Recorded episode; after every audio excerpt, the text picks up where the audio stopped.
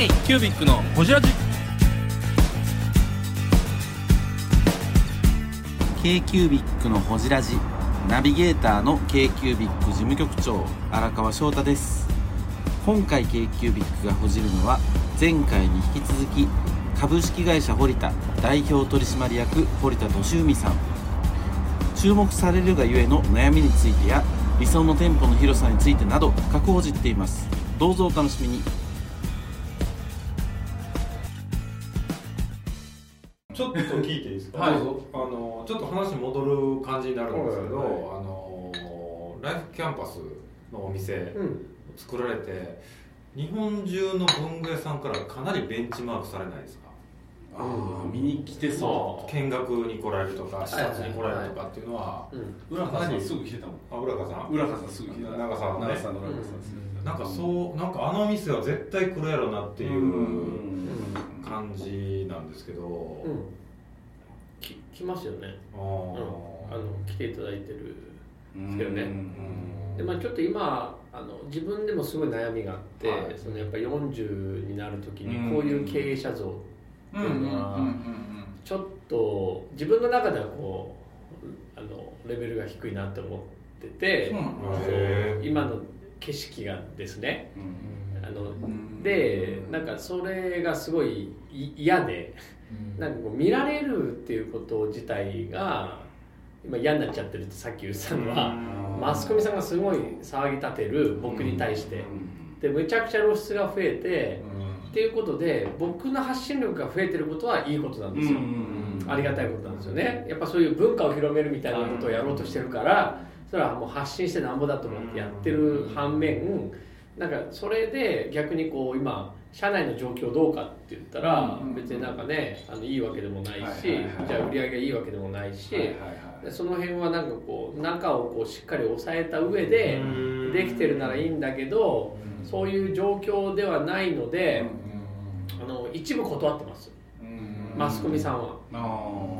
でこ講演の依頼とかもすっごい多いんで。あで今それは全部今断っててでも明日なんかあの公民館館長にみんなあの話しないといけないんですよ俺。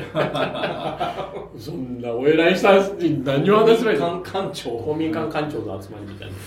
館長も集まる。館長なんですよえ？やばせよそれはねあの春山のうちの娘の公民館の俺 PTA の予約やってるのもあってさ PTA あでも同じ感じのね。でそれでいいさおいいが聞いた話いいおいが。聞いた話それだけどなんかこう本当にその公民館館長は熱い人でかつ俺の高校の時のバドミントンでむっちゃ世話になった人なんでああそらあかんわあのそれはいいから。でさ、まあ、その人にこう言われてあの堀田君が今やってるようなことってすごくその官にとってはすごく勉強になるかってさっきの話なんだけどやっぱ勉強になるからあの70人ぐらいいるんだけど話してもらいます館長が。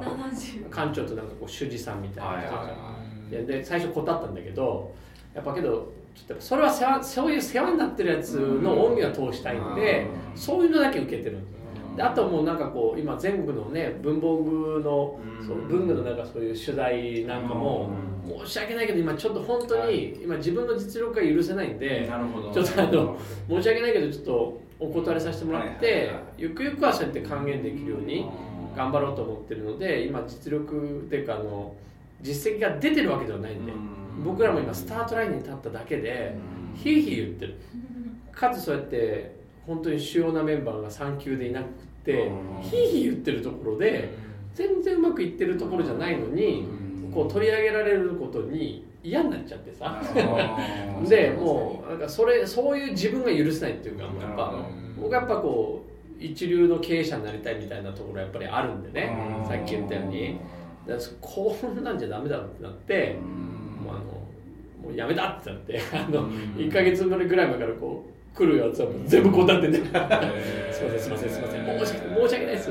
なのにこれ受けてもらってるんですよいやあのそのもうちょっと前からですね。あの森地森地コネクションもあります。あ森地さん。森地さんだ森地コネクションも森地さんなん。だあの理想とする形とでも実際の売り上げとか実際の経営とかのギャップ感っていうのはすっごい分かりますね、ただそれをああの理想を作っていくっていうのは、まあそうですね。ね。うん。これ経営者の仕事なんでね。そうそうそうそうそうそうだから別にそれが悪いことじゃないし、うん。そのなんかこうそのギャップがすごすぎるんですね、うん。今その後継ぎ甲子園で優勝して、で竹生のライフキャンパスができたっていうことでうん。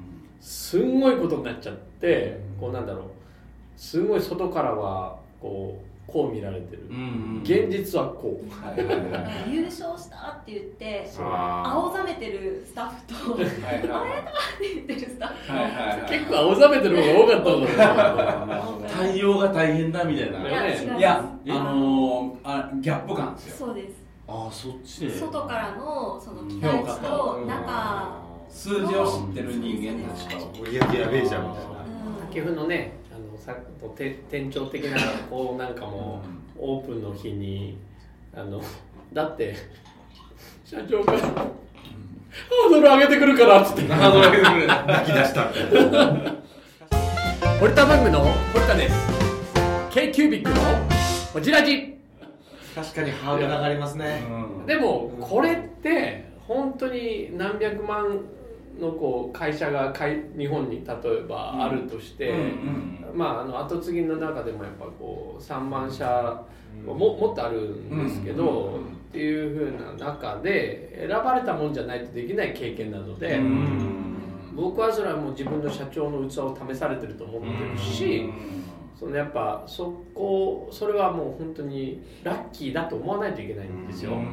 思わないといけないんだけどあまりに反響がありすぎてあのうわ ってなってるんだけど、なんか自分の器が足りねえなってなってるっていやでもやっぱり中にはそうやってあ外から聞いて堀田文具に来てるお客さんもいっぱいいてると思いますよ、うん。でねそれがねその他の受賞者はねこう B2B が多いんでああの他の受賞者はそれでじゃあ取引先増えましたとかあるんですよ。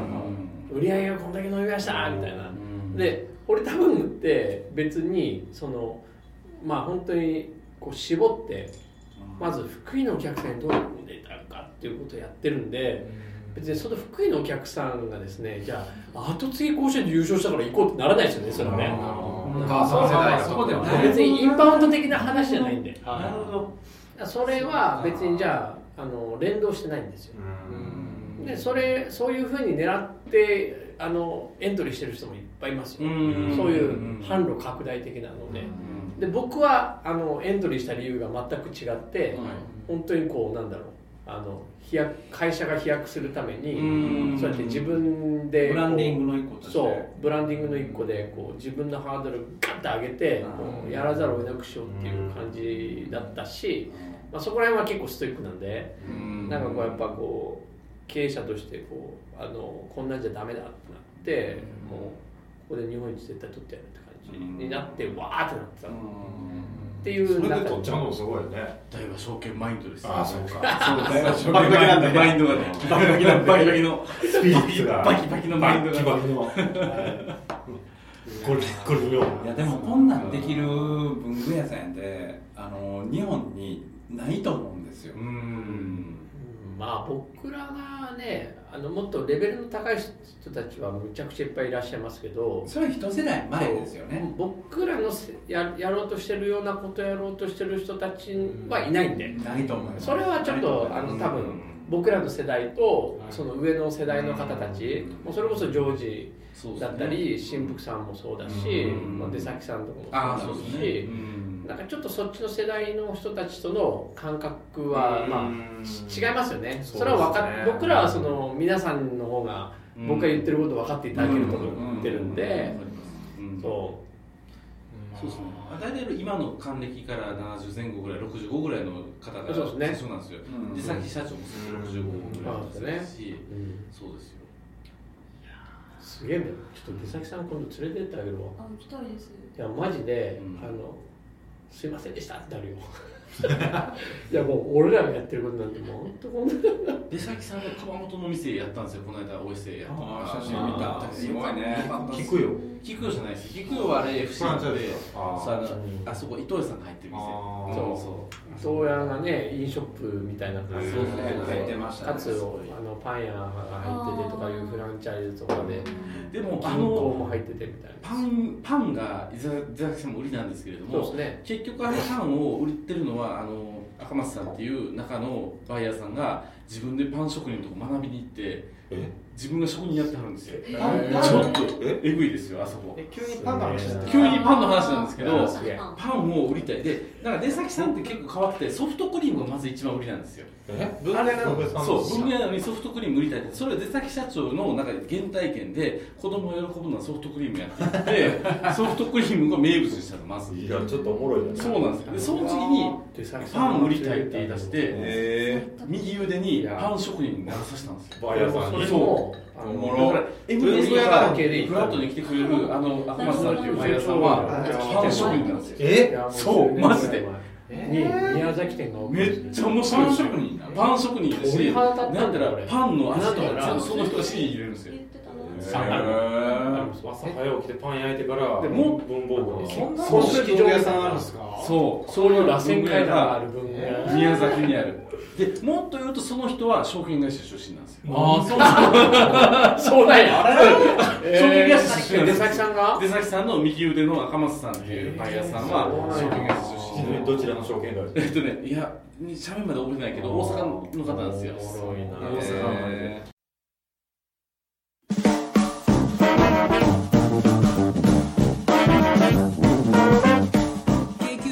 じラジではリスナーの皆様からメッセージをお待ちしております。アドレスは info.kcubic3.com info.kcubic3.com もしくは KQBIC サイトのメッセージフォームよりお願いします。iTunes のコメント欄でもお待ちしております。皆様のお便りせーのお待ちしています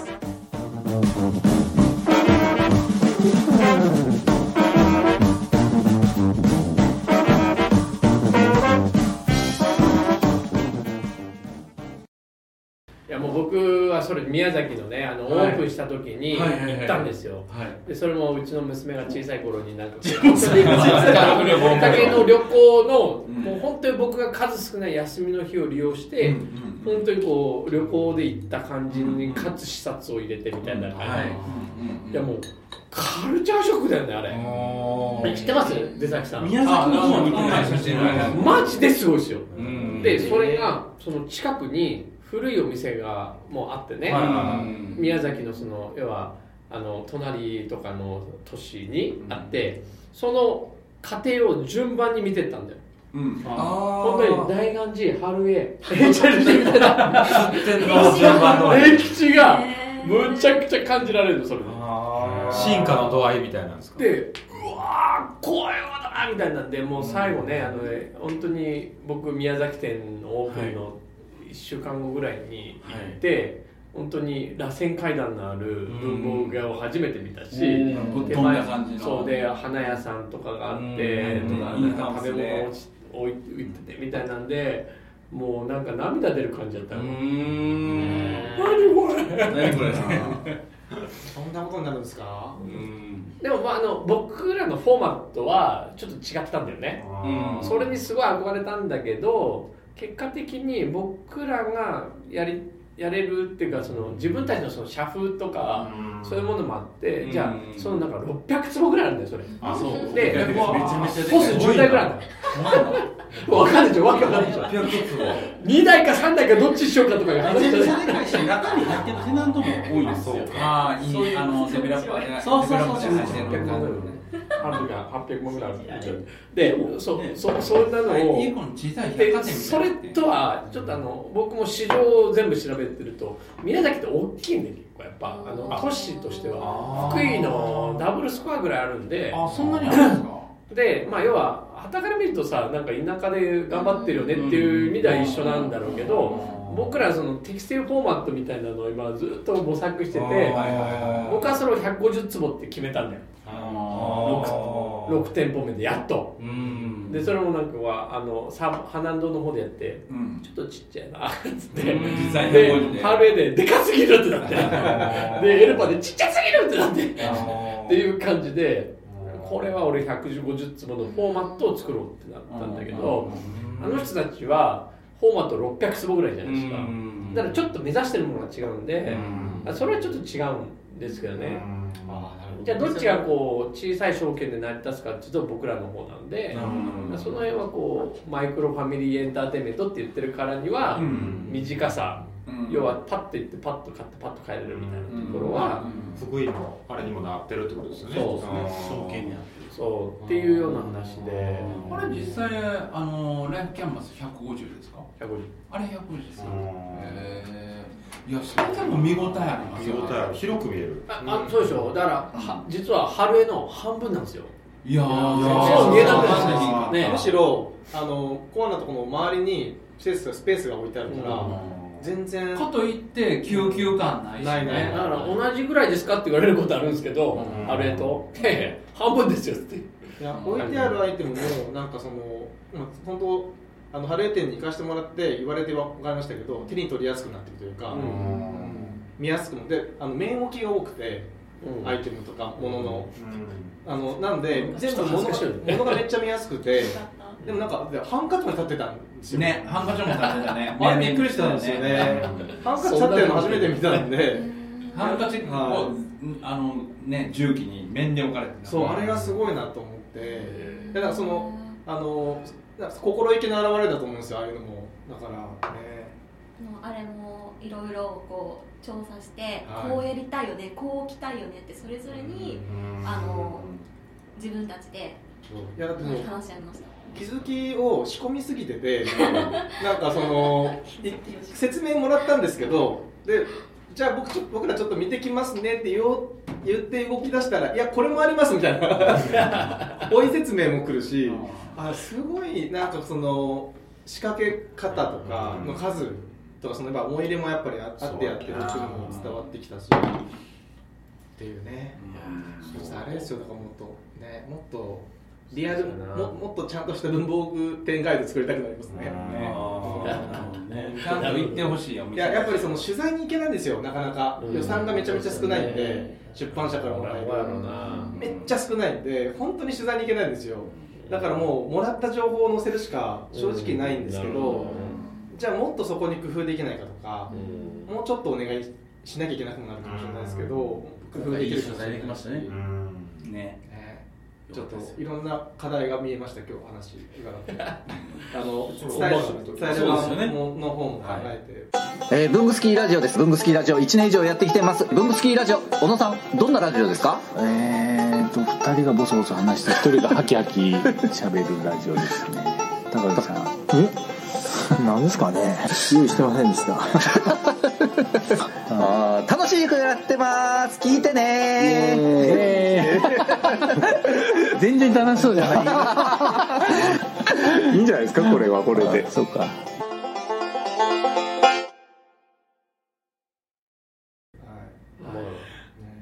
そんな感じで、はい。ビジョンもいただきましたね。ね。いただきましたがなんか最後言い残したこととかないですか？大丈夫ですか？どうぞはい。どうぞ。どうぞ。どうぞ。堀田においでみたいな感じでもいいですそうやね。そうですね。あの私もともと県外出身で、うん。まあ、あの福井っていう土地に来て、まあ、就職してっていう形になったんですけど、うんうん。まあ、福井で、まあ、堀田を知らなかったんですよね、まず持って、うんでえでも面接の前に行かなあかんなと思って、初めて行った時に「ようこそ堀田へ」っていうところで、さっきのこう頭殴られたじゃないですけどすごい衝撃を受けたんですよね。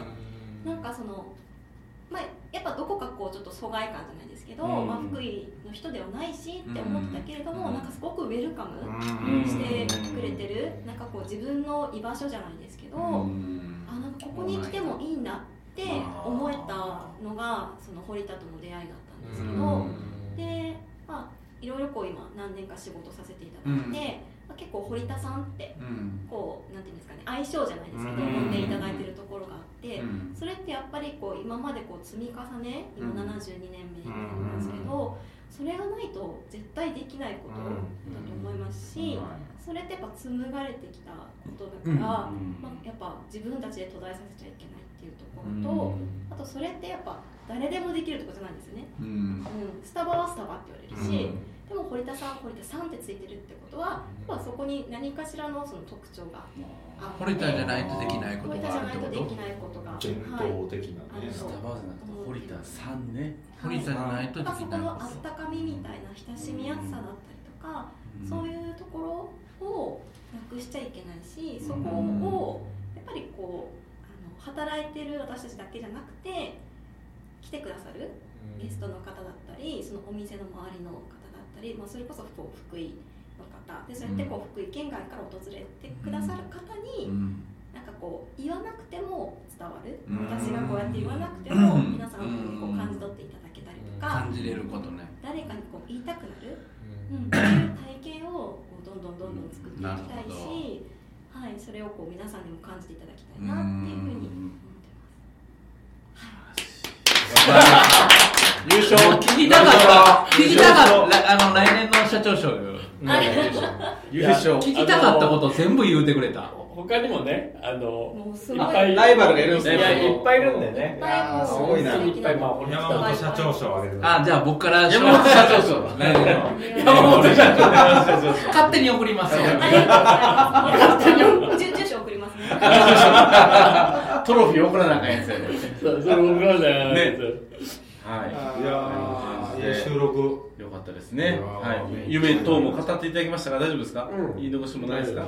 うまくまとめていただきました。まとめていただきました。素晴らしい。よかったです。こんなにまとまると思わなかったね。本当。いや僕らこうやってさ、こっち来ていいお店に出れるって本当に嬉しいね。ね、本当にね。ね。はい。ということで今回ゲストをお呼びしました、えー、堀田文具、えー、堀田社長奈良さん来ていただきました。どうもありがとうございました。ありがとうございました。素晴らしい。k q b i c のホジラジ。この番組の提供は山本修行ロンド工房。レアハウスで。お送りしております